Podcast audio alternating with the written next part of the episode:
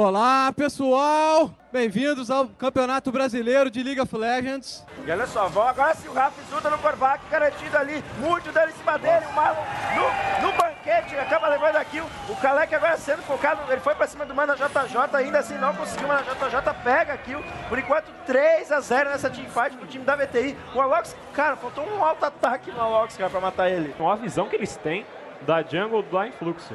É Não. praticamente a jungle deles. É, né? é- é invejável, eu diria. É invejável e eles vão fazer esse dragão sem contestação. Um passe em falso aqui pode complicar o jogo inteiro. O Takeshi partiu pra cima. Focou o Maoki, usa o flash. Tomando muito dano ali o Takeshi. O momento é muito tenso. O Drake tá no meio da galera. Tomou o Ignite, mas vai conseguir escapar. O Leco fica o stun, toma o mute. Ult pra todo lado. O Boca tá no meio da galera. O Leco consegue matar o Kami. Vamos ver como vai continuar esse combate. É muito dano pra todo lado. O Yetis vai chegando. Killing Spree do BRTT. Mas o Leco também consegue outra morte. É Double kill pro Leco. E olha só o Yetis pegando mais um double kill também pro Yetis. Sensacional, o time da VTI avança com um ace sensacional. Vai ficar pelado o Nexus, o time da VTI vem com tudo pra cima da PEN, vai causando muito dano e é GG! E o pessoal da Iggs não quer saber de Barão, não quer saber de nada. Eles vão rushando para aquele top, aquele top não tem mais torre, não tem mais inibidor. O jogador Mylon vai matando tudo quanto é Minion, já vai tancar aquela torre, vai cair rapidamente essa primeira torre. O time da Ignis tá vindo com tudo, a segunda torre vai cair, não tem nenhuma chance, é GG! Vitória do time Ignis! Campeões aqui no primeiro campeonato brasileiro de League of Legends, sensacional! Faz 10 anos, mas o primeiro campeonato brasileiro de League of Legends da história segue vivo na memória de quem organizou o torneio. Se aquele campeonato não tivesse tido o impacto e o público que teve, assim, é, a gente não teria conseguido dar passos seguintes. De quem participou, é, é muito legal saber que eu tava lá no começo e mais legal ainda é saber que eu, estou aqui 10 anos depois podendo falar sobre isso e saber que isso é, não só é uma memória boa, como ainda faz grande parte da minha vida. de quem correu atrás para garantir a presença do seu time, Foi basicamente duas semanas antes do- do- do- da data do campeonato que a gente conseguiu fechar e começar a comprar as coisas, né? de quem foi campeão, era um estado diferente de, de mente, sabe? A gente só consegui, eu só conseguia pensar, ganhei, ganhei, ganhei, ganhamos, ganhamos, ganhamos, tamo junto, tamo junto, tamo junto, fizemos, fizemos história, era só o que eu pensava. de quem deu voz àquela emoção, Eu lembro de querer finalizar bem, como eu acho que a gente tem muito disso, né? Quando você vai gritar o GG final, é, é campeão, isso é uma coisa que, entre aspas, é uma preocupação do narrador de fazer bonito, de fazer bem feito, fazer legal, fazer de maneira eloquente, né? de quem viu tudo de perto e nunca mais deixou de assistir. a galera tava torcendo e berrando e gritando por causa de um jogo, sabe? Tipo, era um negócio que eu fiquei maravilhado. É uma coisa que me, me move hoje, até hoje, de acompanhar um esportes, de acompanhar competitivo, é realmente tipo, ver a paixão das pessoas por momentos esportivos, assim, que são absurdos, sabe? Tipo, superação, que nem um esporte tradicional, e que faz com que me, quem jogue o LoL, por exemplo, até hoje, sabe? Dez anos depois do CBLOL que inaugurou o cenário competitivo no Brasil e marcou a vida de tanta gente, eu fui ouvir os relatos de quem vivenciou a história para te contar, a partir da perspectiva deles, o que aquele evento representou para o LoL e para os esportes eletrônicos. Eu sou Gabriel Oliveira e esta é uma edição especial do Early Game sobre os 10 anos do primeiro CBLOL da história. Grenade!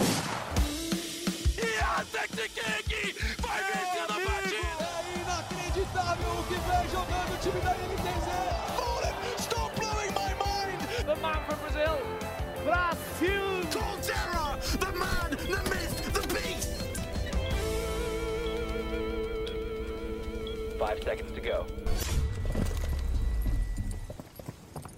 O ano era 2012. Naquela época, os esportes no Brasil estavam basicamente atrelados ao Counter-Strike, jogo de tiro em primeira pessoa que é febre desde os tempos de Lan House. Mas a versão 1.6 estava em decadência. Era o ano em que a Valve tinha lançado o Global Offensive, o CSGO, a versão que está em alta até hoje e que curiosamente também completa 10 anos de existência. O mês era outubro, quando tradicionalmente acontece a Brasil Game Show, a BGS, a maior feira de games da América Latina. Foi lá, na BGS, que o evento aconteceu, e o stand do League of Legends saltava aos olhos logo na entrada da feira. O LoL é um game multiplayer de batalha em arena criado pela desenvolvedora norte-americana Riot Games e lançado em 2009. O servidor brasileiro chegou em agosto de 2012 para atender um público que, mesmo com latência alta, se aventurava no LoL no servidor dos Estados Unidos. Com o servidor brasileiro, chegava também a filial brasileira da Riot Games. Bruno Vazoni, conhecido na comunidade como Bagaço, fez parte daquela primeira equipe da empresa por aqui, criada em março, sendo responsável pelas áreas de comunidade e esportes e comunicação. Ele me contou que, desde o início, o plano era não só trazer o LoL para o Brasil, mas também fomentar o cenário competitivo. Acho que o foco era é, chegar rasgando, né, no fundo, assim, é, mostrando para o jogador que a gente, é, e pro, pra, principalmente para quem é do, do cenário também, que estava nesse cenário, que queria, enfim, a gente queria mostrar o nível de profissionalização e de investimento que a Riot estava é, colocando a partir de agora no League of Legends como um esporte para que as pessoas é, tivessem segurança também, eu acho, de investir né, seu tempo, sua carreira uh, no League of Legends também. Né? Então, acho que isso era parte do objetivo também, de mostrar que a gente veio a sério, é, porque não só da parte do servidor, da parte de cuidado com o player e tudo mais, mas também como ecossistema, porque é, é, é, é muito difícil, naquela época era, era complexo você de fato se dedicar né, a uma carreira em esportes, qualquer que seja a vertente, nem só como pro player, assim, mas qualquer outra função de apoio e tal, uh, de mercado, sem saber se vai ter um campeonato de novo daqui a dois meses, três meses. Então, a gente já sabia de, desde então que a gente queria montar esse ecossistema e essa, esse calendário anual, de certa maneira, né, e constante.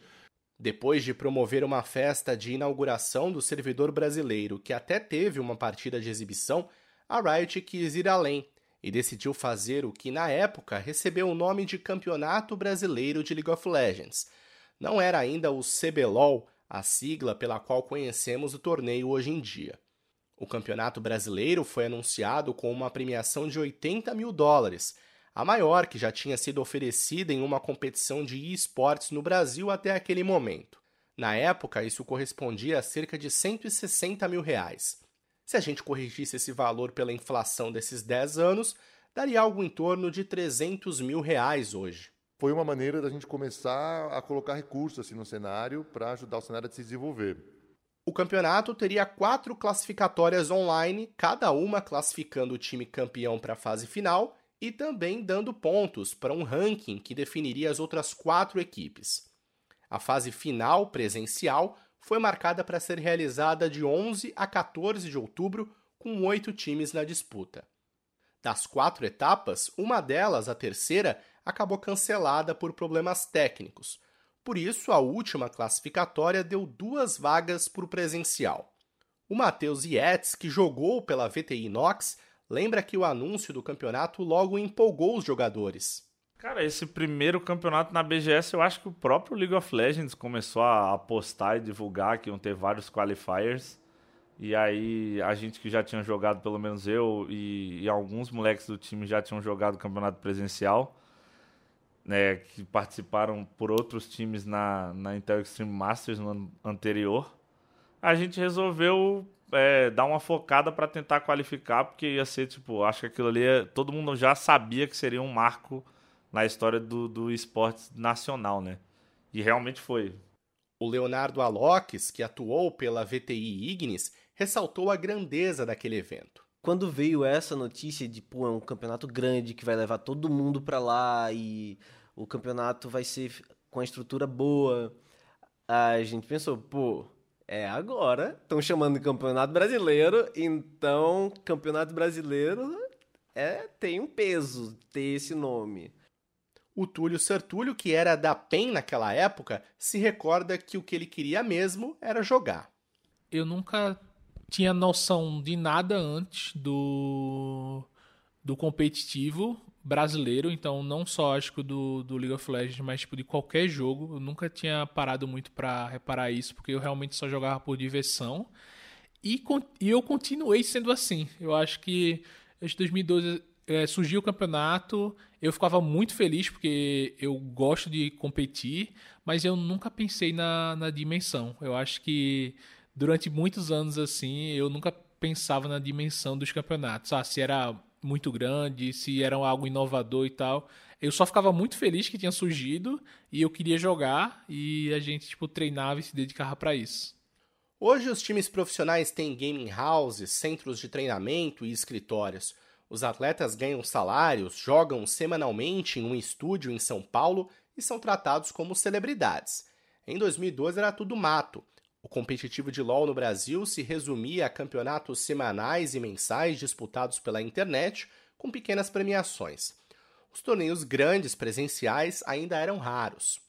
Os jogadores estavam espalhados pelo Brasil e não recebiam salários. A dificuldade financeira era grande, não só para eles, mas também para as equipes. Uma prova disso é que a VTI Ignis, campeã daquele primeiro CBLOL, e a VTI Nox, que ficou com o vice, quase não foram participar do campeonato, ou quase representaram outras equipes por falta de dinheiro. O próprio dono da VTI me contou essa história para esse podcast. Tiago Loiacono era um gamer quando, em 2010, recebeu a proposta de criar uma organização de esportes de uma empresa patrocinadora. Nascia ali a Vince TY, que em latim significa vence a ti mesmo. Naquele tempo, os jogadores eram contratados para representar a VTI em troca de equipamentos periféricos, como mouse, teclado e fone, e também para ter custos como inscrição em torneios e viagens pagos pela organização. No caso da VTI, o patrocinador da equipe não topou bancar as despesas para mandar os dois times, Ignis e Nox, para a BGS em São Paulo. Thiago teve então que correr atrás de outras empresas e só conseguiu garantir a participação deles em cima da hora.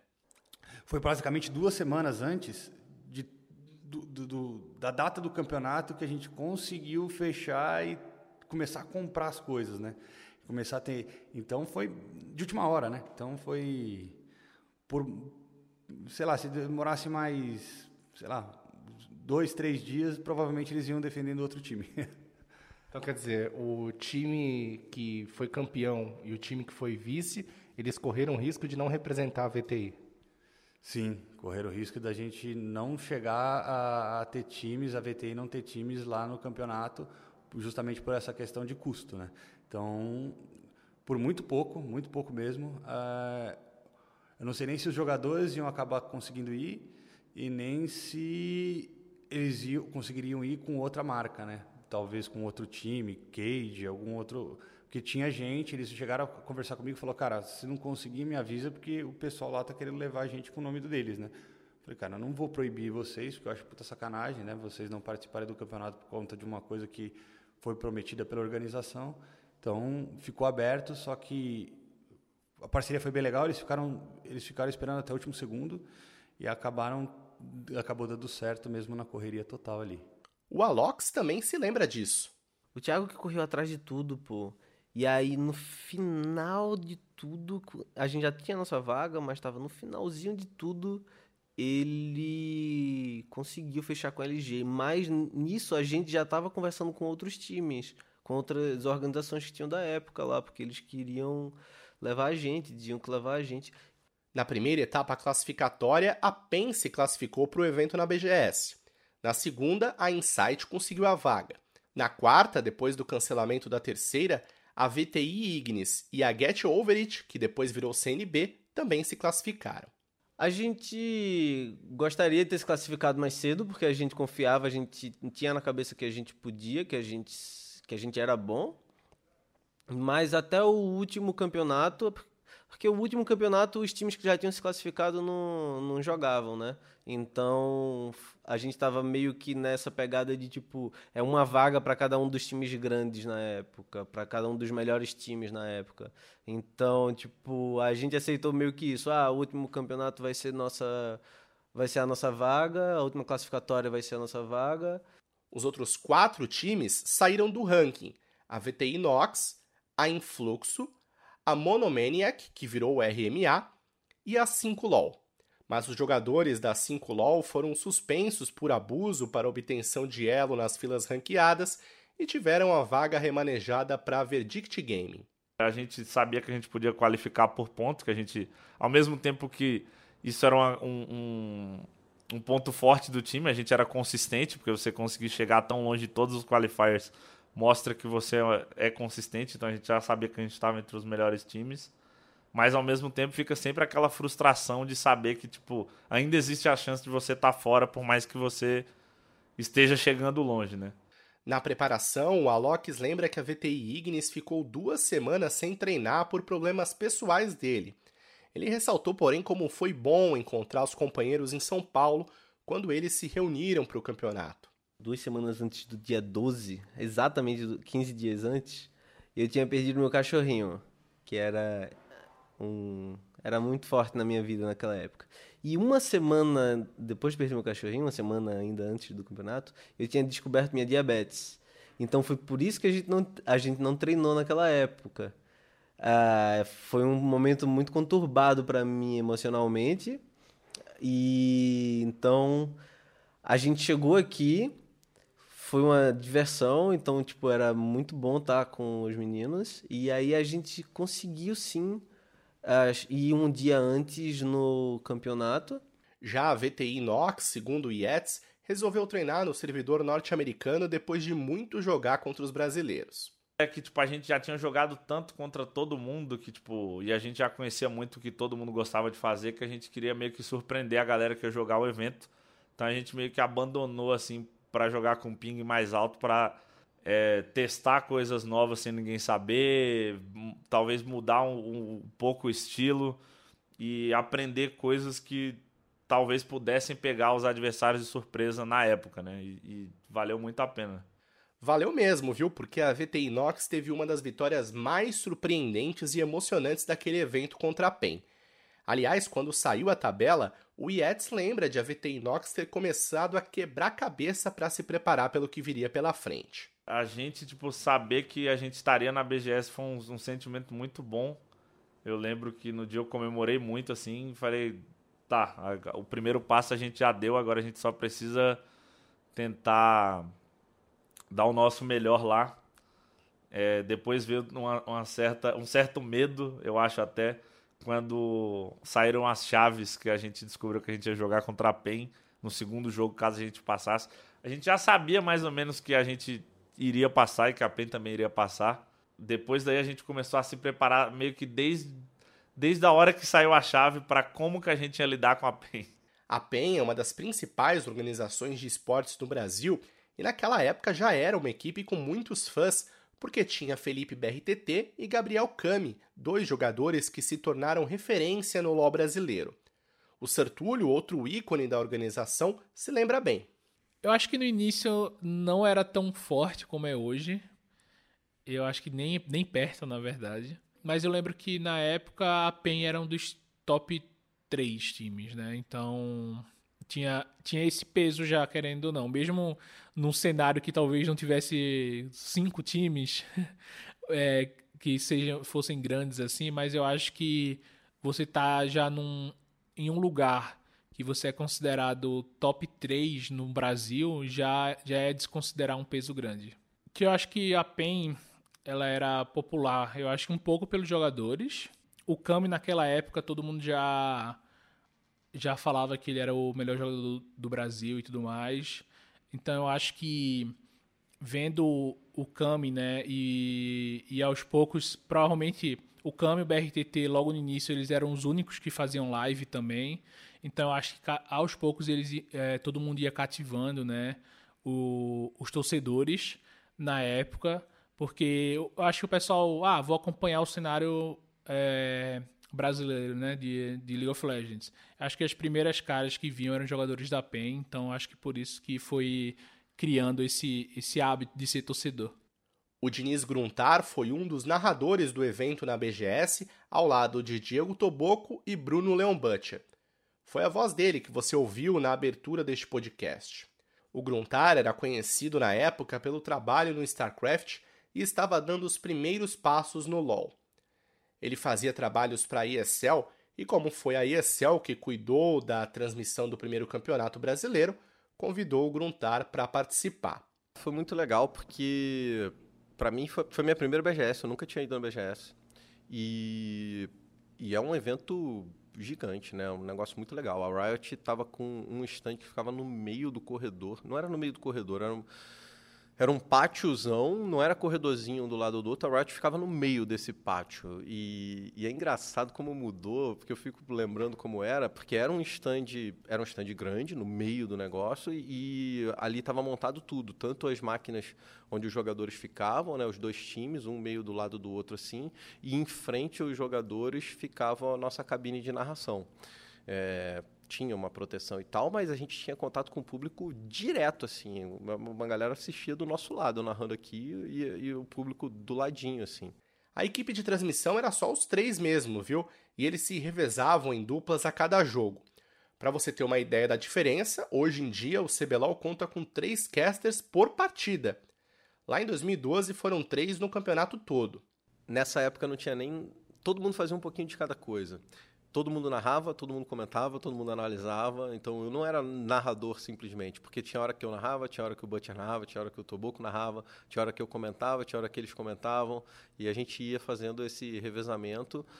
O stand de LoL na BGS que o Gruntar citou também está na memória do Alox. Quando a gente viu, a gente viu ele de frente, é, bem de frente. E ele era aberto com dois pilares assim na frente bastante iluminação, tinha umas TVs para a parte de fora. Uh, uma ilhazinha ali no meio que a gente não sabia o que era, mas depois a gente, obviamente, descobriu que era para os narradores, mas a gente não fazia a menor ideia do que era. E o palco lá no fundo, né? E ele era meio que no meio do evento, no meio da entrada, ele era no meio da entrada, isso. Assim que a gente entrava, a gente dava de cara com ele. E aí a gente viu isso e ele era bem abertão, ele era tipo. Não, não tinha muita parede, assim. Basicamente só tinha dois pilastras e o, e, a, e o palco lá atrás, né? Tipo, no, em relação à parede. Era bem aberto para o público ficar vendo ao redor. Ele e outros jogadores conheceram o local antes do início do campeonato. A gente bateu os olhos, os olhos brilharam e a gente só pensava, pô, quero jogar, era só o que a gente queria, quero jogar, e a gente era tarado no jogo, a gente adorava jogar, e era só o que a gente pensava naquela, naquele momento. O ping que os jogadores iriam ter durante as partidas era uma preocupação, porque eles tinham o costume de jogar no servidor norte-americano e depois, mesmo com o servidor brasileiro, enfrentavam latência alta, porque inicialmente o servidor nacional estava rosteado em Miami. Mas ali na BGS, o ping seria bem mais baixo, como lembra o Yetz. A gente foi antes fazer um reconhecimento sim, o pessoal até queria que a gente testasse o servidor, que na época foi uma novidade para a gente para jogar com o servidor rosteado aqui, que a gente, todo mundo estava acostumado a jogar com 50, 60 de ping com o servidor rosteado em Miami. Chegamos no evento, os caras falaram que ia ser um servidor com 10 de ping. Eu falei, cara, isso aqui é uma diferença muito grande, até aproveitamos para jogar um pouco. E eu lembro que eu cheguei a jogar uns dois games ainda para poder testar como é que ia ser isso. E deu uma diferença absurda. Falei, cara, isso aqui na hora vai ser bom, hein? Mas valeu muito a pena ter ido antes justamente para poder ver isso. No primeiro dia de campeonato, na abertura da BGS, em uma quinta-feira reservada para imprensa e convidados, rolaram dois jogos das quartas de final. A PEN venceu a Verdict por 2 a 0 e a VTI Nox ganhou da CNB também por 2 a 0. O Yates descreve a vitória da VT Inox como um atropelo. Eu sabia que seria um jogo tranquilo, que a gente já ia, a gente ia provavelmente ganhar. Jogamos numa zona de conforto absurda, principalmente por, pelo fato de estar com um ping mais baixo. Eu acho que isso ajudou muito. É, e ali rolou só um team diff mesmo, que, eu, que foi, mano, um atropelo. Foi nada absurdo pra gente, não, pelo menos na época. Já o Sertúlio lembra que o clima era de pressão, mesmo a PEN sendo superior. O que eu lembro do, do, do ambiente, né, principalmente quando a gente jogou, é que foi algo totalmente diferente do que, do que eu acho que todo mundo estava acostumado, porque a gente estava acostumado a jogar cada um da sua casa, né? Cada um do seu da sua zona de conforto. E jogar ali, mesmo que a gente já tivesse jogado um campeonato internacional, foi algo muito rápido o campeonato internacional, né? E ali também é, você sentia a pressão e você estava na sua casa, né? Tinha pessoas que estavam ali é, torcendo por você. Na sexta-feira ocorreram os outros dois jogos das quartas de final. A VTI Ignis venceu a Influxo e a Insight derrotou a RMA. Os dois confrontos foram 2 a 0. Naquela época não tinha né, a, a, a estrutura que tem hoje. Eu não lembro se tinha alguma coisa no, no, backstage, eu acho que nem tinha, na verdade. Eu acho que a gente tinha que ficar andando pelo, pelo evento mesmo. E quando começasse o jogo, iria começar, a gente iria pro palco apenas. Cara, naquela época, a gente, como eu falei, a gente tinha fãs e tudo mais, mas não era algo muito absurdo. Então era, eu acho que era muito tranquilo ficar, ficar andando ali, ficar de boa. É, como não tinha estrutura, era muito no início, era, era essa realidade que a gente vivia, mas era algo super tranquilo, eu acho que não, ninguém se incomodava com isso. É, só não tinha a estrutura que tem hoje, né? Eu lembro que só cada time ficava no seu lugar. Se na quinta e na sexta a BGS estava mais vazia, a partir do sábado, por ser fim de semana, o evento já encheu. Naquele dia aconteceram as duas semifinais que já atraíram um número bem expressivo de espectadores. Foi nesse sábado que o diretor de arte Pedro Tonello, hoje com 27 anos, compareceu ao evento. Ele estava no terceiro ano do ensino médio fazendo o curso técnico de desenvolvimento dos jogos digitais e participou de uma excursão da escola lá na BGS. Ele já jogava League of Legends, mas não conhecia o cenário competitivo. Foi naquele sábado, 13 de outubro de 2012, que ele conheceu. Eu, eu lembro que eu assisti uma partida, tanto que eu sempre descrevo que foi, a, foi o momento mais engraçado, que foi, nossa, no meio de uma feira de jogos, vendo um campeonato, né? E, e, vivendo de açaí, porque eu tava, tinha um cara de açaí do lado, assim, do stand, a gente ficava, para não sair muito perder lugar para ver o telão, né? Que tinha um telão na lateral do, do stand, a gente ficava pegando açaí para assistir o jogo. E não, e não ter que sair para comer alguma coisa na área de alimentação. E, mas então, essa parada do, do Blitzcrank, que eu lembro que, nossa, eu, eu tava pirado.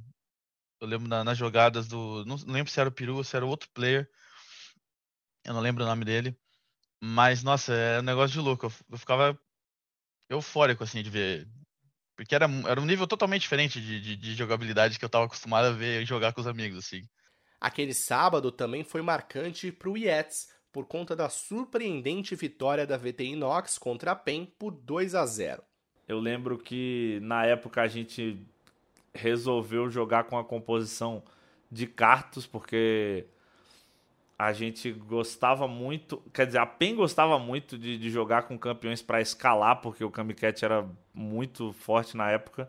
Ele jogava muito de Anívia, jogava de Oriana, jogava com uns bonecos que, por mais que a PEN começasse atrás do jogo, ele conseguia segurar e eles confiavam muito na habilidade dele de carregar o jogo num possível late game.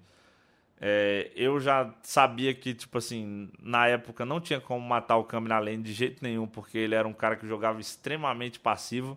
Então ele farmava, jogava um jogo extremamente safe para tentar escalar. E a PEN jogava muito em volta disso. É, a gente sabia também que o BRTT era um cara extremamente explosivo de personalidade. Era um cara que se tivesse na frente, ele ia crescer muito. Se ele tivesse atrás, o psicológico dele abalava ele. Isso era nítido.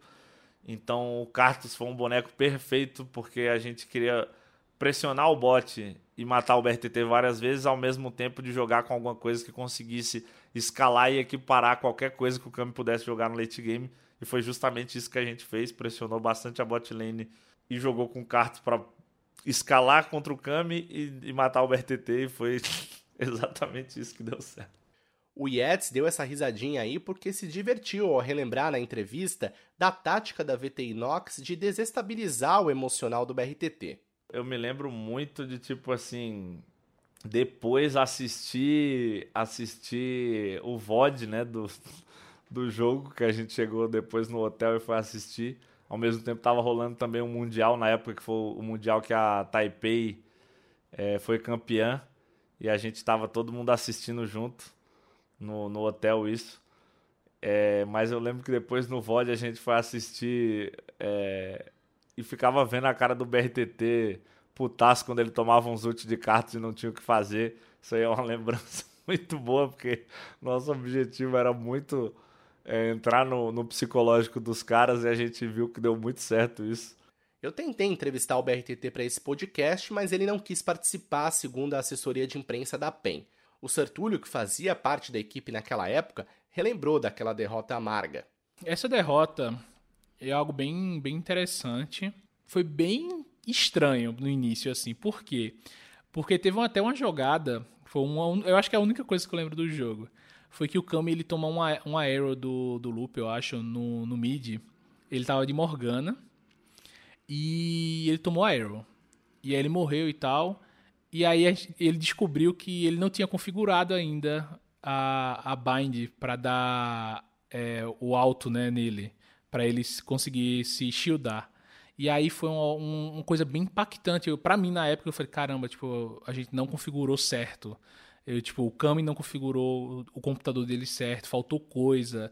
É, eu lembro que também, não durante o jogo, mas durante a própria o próprio campeonato eu mudei a minha configuração do mouse porque eu não estava conseguindo estar é, tá confortável então foi como eu falei foi bem estranho esse campeonato que a gente não estava confortável na época a gente estava tentando é, se achar ainda dentro do campeonato tanto na configuração tanto na comunicação dentro de jogo e tal não lembro muito é, mas ao mesmo tempo é, olhando né hoje acho que foi o primeiro campeonato, para mim, né, dentro do Brasil, que a gente realmente, tipo assim, conheceu a derrota e a gente entende hoje, pelo menos durante muito tempo, né, quem é jogador profissional entende que faz parte do da vida, né? Faz parte da vida profissional você não ganhar. É doloroso, eu acho que toda vez dói, mas faz parte. No final das contas, você mais perde provavelmente do que ganha. Se a PEN do Sertúlio sofreu pela derrota, o Yates vibrou com a vitória. No dia que eu ganhei, eu liguei para minha mãe e falei que tinha ganhado. Nossa, isso é uma, uma memória que, na verdade, eu nem, eu nem tinha até esse momento. Eu acabei de lembrar disso. Eu lembro que eu, a primeira coisa que eu fiz quando eu ganhei, eu peguei meu celular, assim, pedi meu celular, liguei para minha mãe e falei: mãe, consegui e tal, ganhei do time que a gente sempre perdia porque a gente já tinha perdido para a PEN algumas vezes e, e, eu sabia que ali a gente já tinha garantido uma premiação legal, independente de quem fosse ganhar é, ou perder a final, porque a gente esperava já que fosse a Ignis. O Yates falou da VTI Ignis, que depois da vitória da VTI Nox tinha a pressão de vencer a outra semifinal contra a Insight para também chegar à decisão. A VTI Ignis até venceu, mas não foi fácil não, 2 a 1 no placar. Na semifinal contra a Insight, uh, aí sim foi um jogo difícil. Uh, eu lembro que foi um jogo uh, complicado pra gente.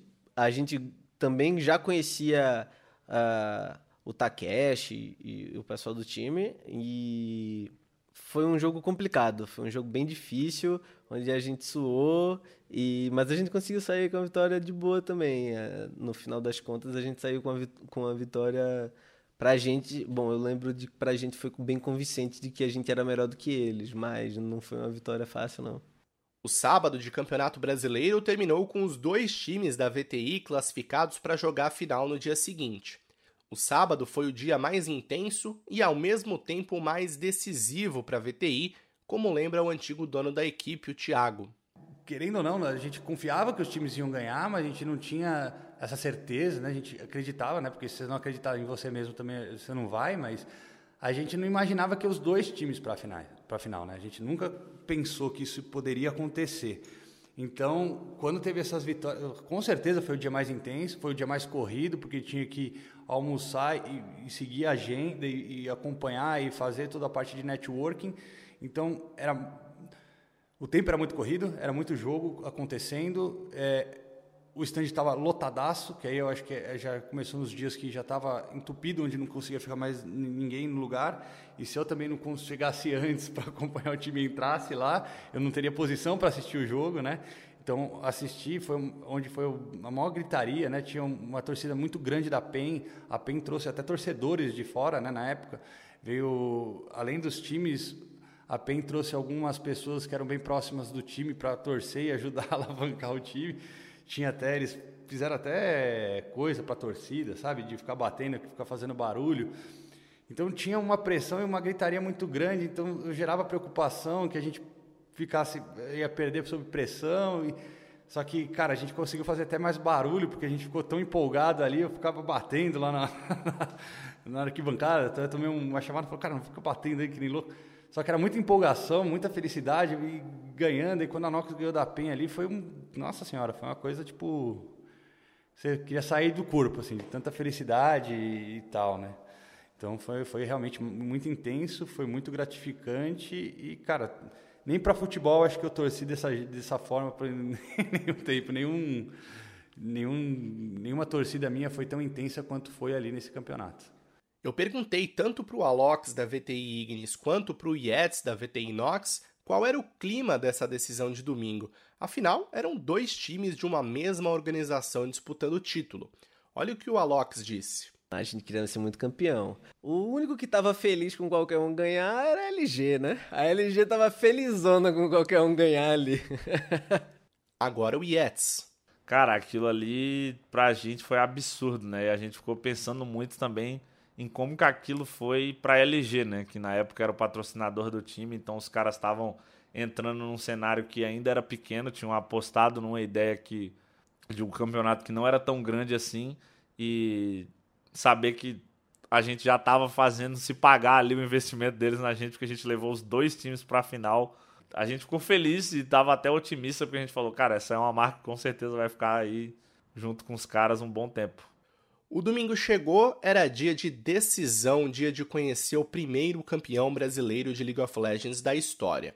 Em jogo estava não só esse título, mas também a premiação de 25 mil dólares reservada para o time vencedor. Sejam bem-vindos, invocadores, ao quarto dia da BGS. Eu estou aqui com a Flávia Morgan. E eu estou aqui com o P. Fernandes. Sejam bem-vindos, invocadores e futuros invocadores. Depois de uma decisão de terceiro lugar vencida pela PEN contra a Insight por 2 a 1, VTI Ignis e VTI Nox voltaram ao palco do stand do CBLOL na BGS para se enfrentarem. O Thiago, dono da organização naquela época, lembra que o clima naquele dia decisivo, apesar da final, era muito mais leve. Independente do resultado, uma coisa era certa: a VTI seria campeã. É, diferente da semifinal que todo mundo foi tenso, né, querendo chegar na final, tava todo mundo bem mais tenso com os jogos, porque seriam dois jogos difíceis, né? Onde já chegou a parte da preocupação. É, a gente foi para, a gente já foi relaxado, o pessoal já descontraindo, porque todo mundo era muito amigo entre os times, né, da VTI Nox e VTI Ignis, até a Ignis que quis foi uma das principais propulsoras em tentar trazer a Nox para cá e me convencer de, de, de, dessa dessa criação de segundo time. Então, cara, tava todo mundo bem relaxado, falou, cara, sabe quando você já tá eu vou jogar, mas eu não vou jogar com, sob essa pressão, né? É a gente contra a gente mesmo. Vamos ficar felizes independente de quem for o finalista e que vença o melhor, né?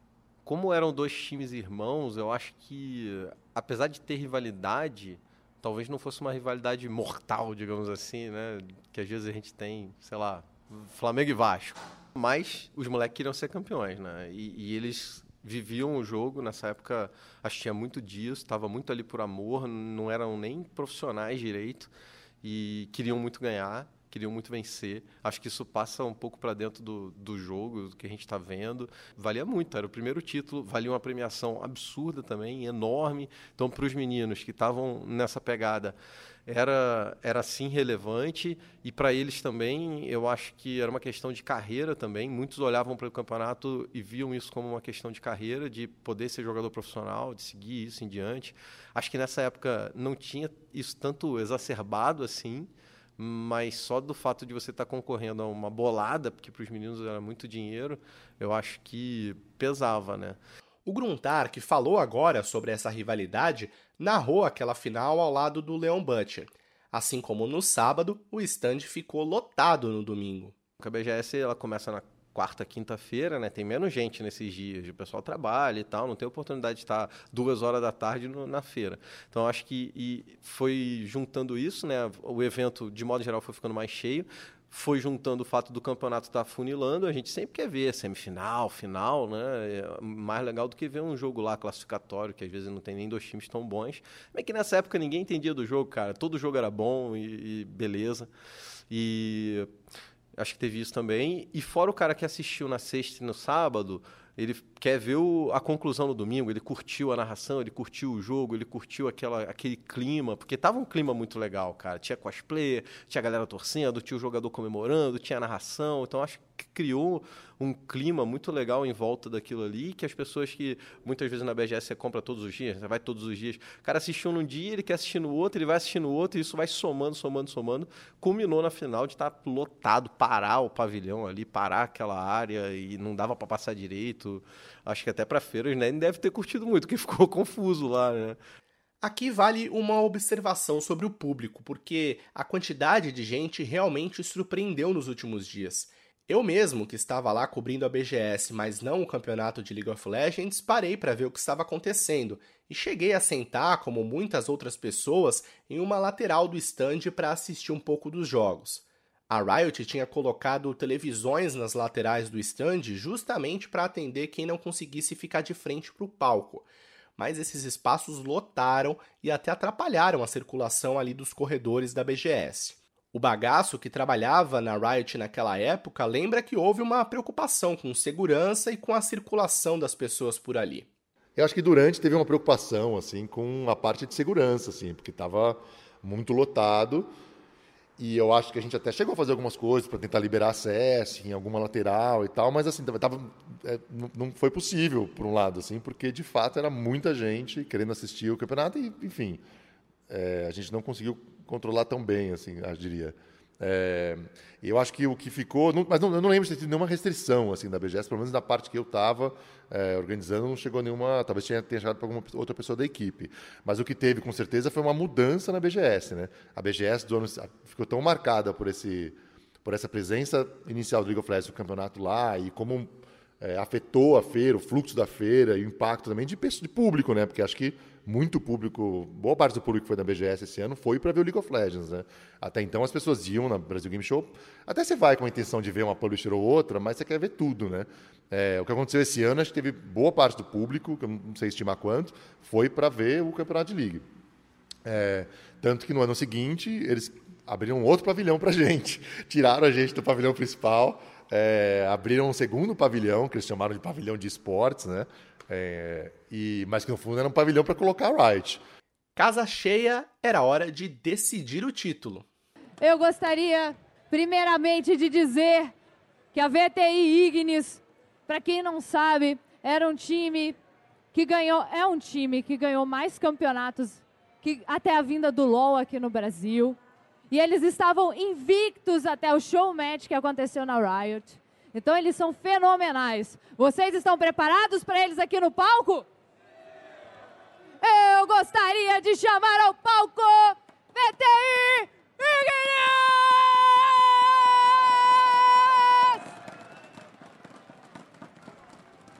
Vamos jogar só dois? Vai jogar só dois, é isso? Cadê o resto? Estão dizendo que para ganhar da VTI Inox só precisa do Mylon, Manalol e, e Raf só. Galera, e do outro lado, time que foi super surpresa. Eles perderam as duas finais das primeiras classificatórias para o Campeonato Brasileiro.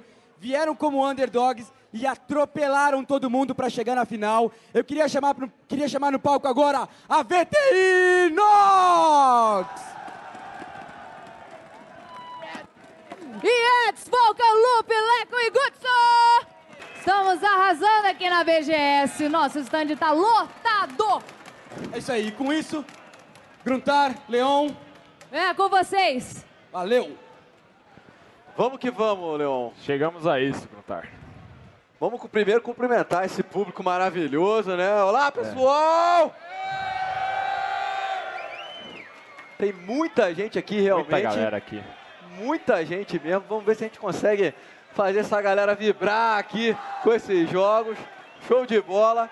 Cara, Ignis contra Nox, meu amigo. Eu vou contar para vocês quais foram os personagens utilizados pelos dois times na primeira partida daquela final. Se você entende de LoL, se liga nessa nostalgia. Se você não manja do jogo, calma que são só alguns nomes estranhos. A VTI Ignis jogou de Shogar, Lee Sin, Malphite, Sona e Vayne. A VTI Nox tinha Yorick, Skarner, Morgana, Ashe e Soraka. Vamos acompanhar então esses dois times, irmãos. Rivalidade total aí entre os dois times. Não tem brincadeira não. Estamos no jogo, Gruntar. Show de bola, já estamos prontos. Vamos ver o que vai acontecer aqui nessa partida. Vai ser um jogão. Mas ainda não vimos o First Blood, né? Quase ali no top com o Mylon, mas ele conseguiu escapar de dois, de dois ganks seguidos do, do Vulcan. Só que olha só ali, Gruntar. Olha só, vamos ver se ele vai conseguir de novo. O Vulcan vem com tudo. Já ativou o escudo, partiu pra cima. Mylon tenta fugir pra torre, ele tá com a poção de cura. Toma ali o slow. O Vulcan consegue mais um pouco. Linda a ruptura, não pegou no Vulcan. O Mylon vai buscando a proteção da torre.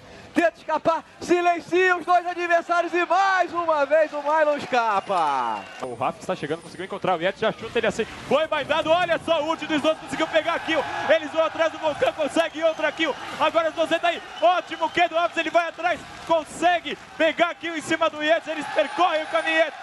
Três kills pro time da VTI Ignis. Nossa senhora, demorou, mas quando saiu, saiu logo um 3 a 0 pro time da Ignis, que inclusive agora vai continuar e vai pegar aquele dragão. Então a vantagem dessas três mortes vai aumentar ainda mais, porque esse dragão aqui já era, meu amigo. O Snow está se destacando aqui no mid contra a Morgana, cara. Ele já conseguiu aí quatro mortes né? Tá se dando muito bem. A gente vê Snows e Raps agora chegando nessa torre. Vão poder dar umas pancadas aqui. Tá 8 a 5 pro time da Ignis. Eles voltaram a ter aquela vantagem maior, tá em 4, 4 mil de ouro, mais ou menos, a, a, vantagem. Se a gente olhar, essa vantagem foi construída além das mortes, né? Tem uma torre destruída ali no top, uma torre destruída aqui no bot. Vamos ver, a galera agora dá uma, uma Mais passeada pela, pela floresta ali, vai limpando as minions do meio da jungle. Ninguém quer arriscar um posicionamento errado, né? Tem que tomar muito cuidado nesse momento do jogo. Me parece que o time da, da VTI Nox tá tentando farmar um pouco mais, né? Antes de, de realmente querer ir para uma teamfight. É, ele já tem... É, a VTI Nox está 6 mil de ouro atrás, né? É. 6 mil de ouro atrás. Caiu ali a ult, mas o Barão conseguiu pancadaria generalizada, a ult da Sona dando o loop. Os dois conseguem matar o loop, agora o Guts que é focado, é pedalado ali o jogador Guts. Linda teamfight, quatro mortes, mais uma pro Mylon. O Leco agora vai sendo perseguido, ele tem que correr, foge pra dentro do mato, usa ali o slow, tomando muito dano e é o ace pro time da Ignis. Loop, agora double kill pro jogador Mana. O inibidor vai cair. Tem muita minion por aqui, meu amigo. Elas estão chegando. Vai tancando a torre. A primeira torre já vai cair. Vem com tudo o time da VTI Igris. A segunda torre começa a ser focado. Eles estão no Nexus. Estão batendo. Estão muito forte. E é GG! Vitória da Igris! 1 a 0 para VTI Ignis. Agora eu vou te listar os personagens da segunda partida. Do lado da VTI Nox tinha Gangplank, Shogar, Oriana, Ezreal e Tarik. A VTI Ignis jogou com Rumble, Maokai, Morgana, Graves e Sona. É, rapaz. Vamos embora, Gruntar. Vamos que vamos, vamos aqui, já começou a partida. Mas a gente já viu uma aproximação do Maokai, hein? Olha só, ele vem ali por cima. Vamos ver se vai tentar chegar no Guts. O Guts tá meio fora. É flechado, chegou nele. O Guts fica fora de posição, tá tomando muito dano. Vamos ver se vai dar. O Rafs vai chegando por ali com a Blood pro jogador Rafs. Mais uma morte rolando agora do Volca. Volca que também chegou. Usou Silence e double kill pro Volca. O Alox também é pedalado triple kill. A VTI Nox sai na vantagem nesse jogo, tá 400 de ouro na frente. É, é isso que eles precisam, Leão. Eles precisam começar bem, né? Para forçar um terceiro jogo, precisa começar bem. Deu certo aí esse início. Foi uma troca aí, mas deu certo. Tá melhor então o time da Nox nesse momento. Sensacional esse primeiro combate. E olha aqui no mid. Rafis e Milo em cima do Yet. Ele tenta escapar, é, tomou acelerar e é a morte pro Snows. Agora sim conseguiram a kill, hein? Os Snows ali, contando com a ajuda do Mylon e do Rafis, consegue a kill e vão direto ali pro Dragão, cara, sensacional esse trabalho em equipe do time da Ignis. Eles vão fazendo isso aí, batam no número de kills, conseguem aí um Dragão e com isso, meu amigo, passam na vantagem, passam à frente na contagem de ouro. E aí a gente vê aqui uma aproximação no bot. Olha só, o Guts acaba flechando em cima dele. Olha só, o Manolão tenta escapar, vai, vira pra cima do loop. O Ignite saiu do, do de ambos os times. O Vulcan tenta pegar o Alox, mas vai sair com apenas uma morte. Enquanto, olha só, o Raves vem se aproximando. O Snows pingou também, mas vai escapar com a morte o time da Nox. Cara, o Yeti está sofrendo, velho. Ele já sofreu no primeiro jogo, tá sofrendo muito nesse segundo. Olha o Leco, resolveu descontar no Mylon, conseguiu causar um bom dano. O Mylon tem que se afastar, derrubou a torre aqui no mid.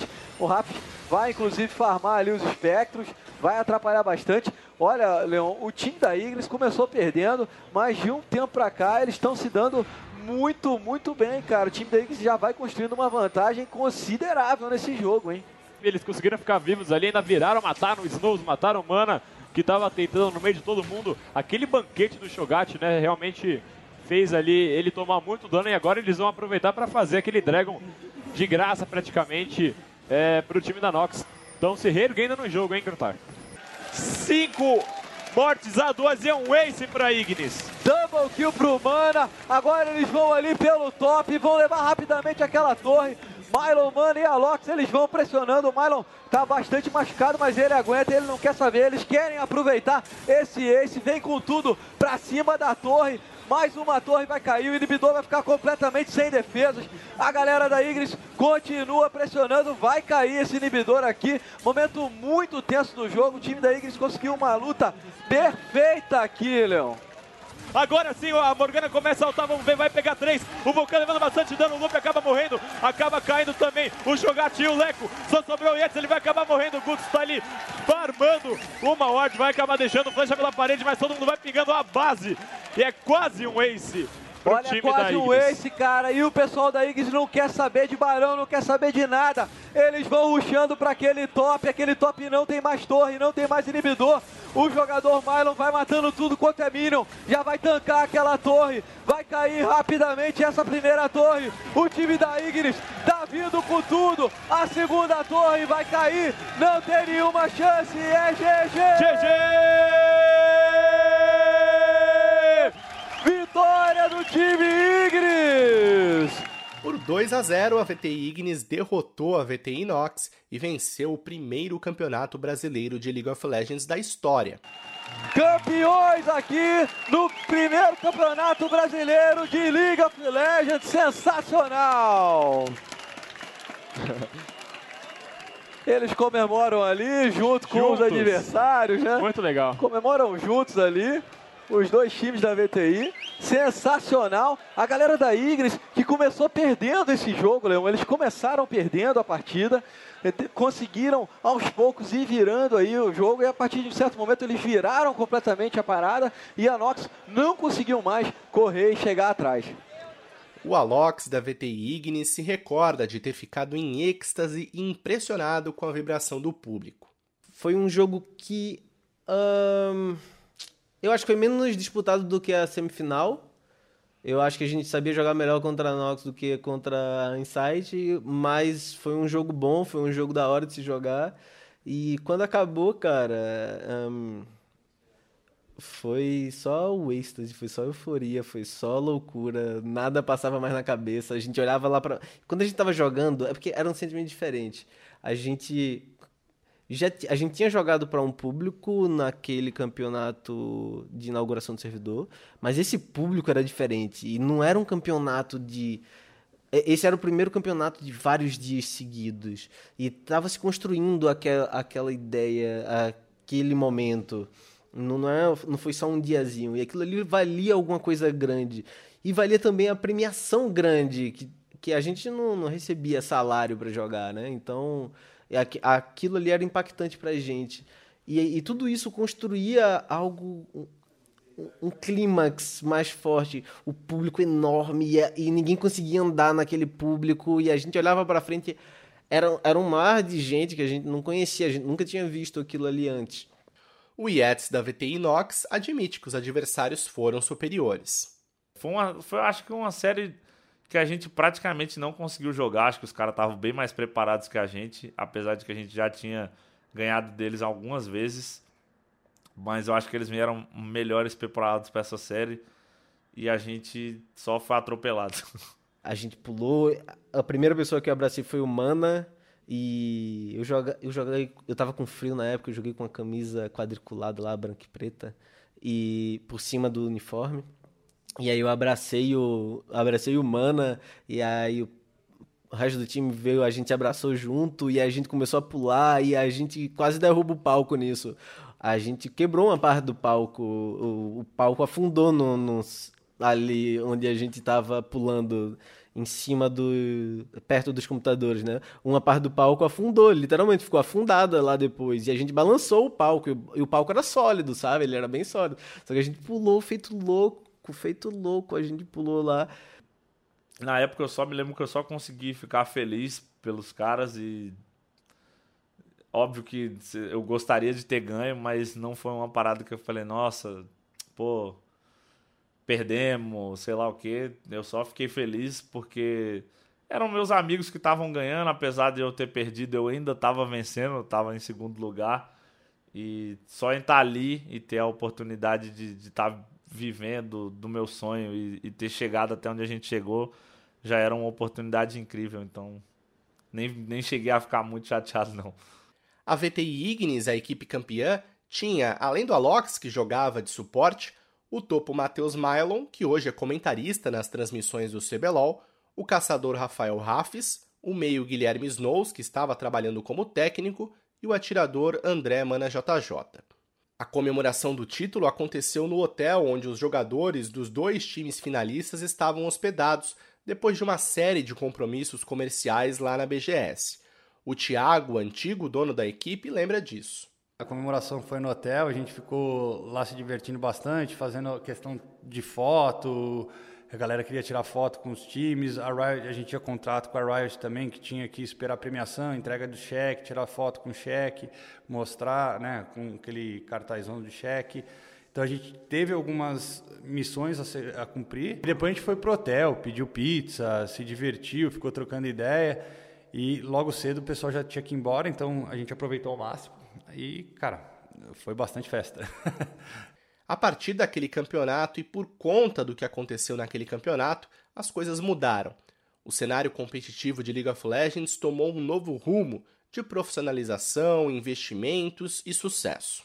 É, então, acho que para a história do League, inclusive, talvez tenha tido alguns eventos que tenham sido mais marcantes em alguns pontos, mas esse foi o primeiro, né, que mostrou que tinha um apetite muito grande do jogador brasileiro para assistir essa seu jogo preferido jogado nesse alto nível de competitividade e de uma competição entregue com uma qualidade de narração esportiva mesmo, entretenimento esportivo mesmo, né?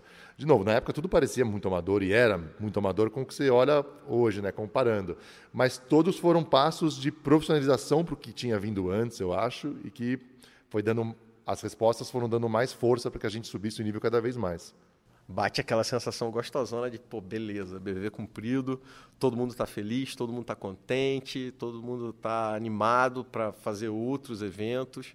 Acho que isso é uma primeira, uma primeira coisa. Eu lembro que eu estava muito orgulhoso, muito feliz de ter participado daquele negócio. Foi virando a chave durante o evento de que aquele negócio era, era muito maneiro, né? Para mim, a partir daquele momento, foi foi um, um, um hobby que se criou, né, em mim. Mas além disso, eu consegui na minha área profissional, tipo, me focar e falar, cara, eu quero tentar trabalhar com isso no futuro, sabe? Ainda mais estava no ensino médio, para mim foi tipo meio, eu falei, caramba, posso não trabalhar só com criação de jogos, mas também com a parte de competitivo, a gente não sabe, né? Existiam, ainda mais que eu vi que existiam que equipes, é uma coisa que eu já gostava muito de acompanhar, já acompanhava desde basquete, futebol, times, e isso aí fez com que, tipo, eu jogo LoL faz 10 anos, sempre, num, com os- até com os mesmos amigos ainda, todo mundo continua. E todo mundo acompanha o competitivo, eu acompanho o competitivo muito forte, sabe? De outros países, internacionalmente falando. Religios- religiosamente mundial, por exemplo. De outros jogos também comecei a acompanhar o CS um pouco mais perto. Acompanhei até os de outros jogos. Meio que, tipo, eu vi realmente que o esportes, no caso, os jogos, poderia ser um, um, um entretenimento, um hobby gostoso, sabe, de acompanhar. Ser o primeiro campeão brasileiro de alguma coisa é, é incrível, né? Porque você mostra que você foi o propulsor, propulsor do mercado, né? O propulsor do esporte, um dos caras que começou a fazer, um dos caras que começou a criar estratégia, criar, tentar profissionalizar um mercado, né? Que hoje é bem profissional. Você vê que você estava num viés certo, talvez foi alguma questão ali financeira, alguma coisa que talvez não deixou você seguir para frente. O Thiago da VTI falou agora da questão financeira porque pouco depois do primeiro campeonato brasileiro, os dois times da organização se desfizeram. Os jogadores começaram a receber propostas melhores de outros times e se separaram. O cenário era muito mais instável do que é hoje em dia, porque as mudanças de equipe aconteciam toda hora e nem eram reguladas por uma política de transferências como a atual. Foi um campeonato que definiu os rumos de muita gente. Você ouviu o Pedro Tonello, que assistiu aquele sábado de semifinais na BGS, hoje trabalha em uma equipe de esportes e já até passou pela Riot Games. O Gruntar está até hoje narrando o CBLOL e é uma das principais vozes do campeonato. O Alox, que jogou por muito tempo, hoje é treinador e sabe o quão importante foi aquele evento para a carreira dele e de tantos outros atletas. A partir desse momento que os jogadores e os times conseguiram começar a se manter como jogadores profissionais. A partir desse momento que começou a, a se criar, pô, eu posso investir mais tempo, mais da minha cabeça, mais do meu dinheiro nisso aqui. Então, para mim, é- é- esse foi um evento incrível é, que me trouxe muita felicidade, não só pela vitória naquele momento, mas pelo impacto e por ter criado isso tudo. Sem aquele evento, com certeza, ah, eu não falo nem da vitória, mas sem o evento de- do, do campeonato, sem ter sido aquele sucesso que foi, não, não teria o que a gente tem hoje em dia aqui no Brasil, sabe? O Yates me contou que pegou o dinheiro do prêmio daquele campeonato e investiu em um setup para fazer streams. Um setup que o acompanhou por um bom tempo e possibilitou que ele fizesse sucesso nas lives. É muito legal saber que eu tava lá no começo e mais legal ainda é saber que eu estou aqui 10 anos depois podendo falar sobre isso e saber que isso é, não só é uma memória boa, como ainda faz grande parte da minha vida. É, continuo vivendo no meio, ainda tô, ainda acompanho. Lembrar dessa história a partir da visão dos diferentes personagens envolvidos nela nos faz entender o caminho percorrido por muita gente para termos o cenário que nós temos hoje.